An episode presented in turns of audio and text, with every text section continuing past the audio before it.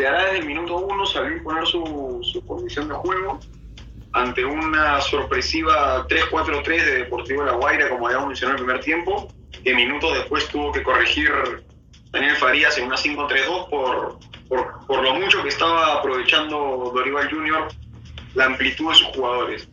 Los laterales y los extremos pasaban constantemente por esta línea de fondo buscando el pase atrás y, y fue una jugada que, que hizo muchas veces en el primer tiempo sin éxito pero, pero dejando un mensaje claro, que, que Ceará estaba yendo a por los tres puntos.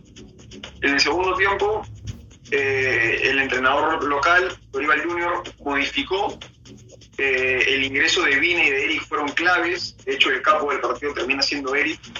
Eh, el, el, primer gol del partido llega antes de, lo, de, los 60, justamente por un gran pase de, de Eric. Lo aprovecha Steven Mendoza y con un cabezazo la mandó a guardar. El, segundo gol vino por un error muy grotesco de, de Cristian Flores, el arquero visitante. Salió en falso y, le dejó en la pelota de bandeja al delantero Vina. Y el tercero vino de Eric, eh, reitero, el capo del encuentro.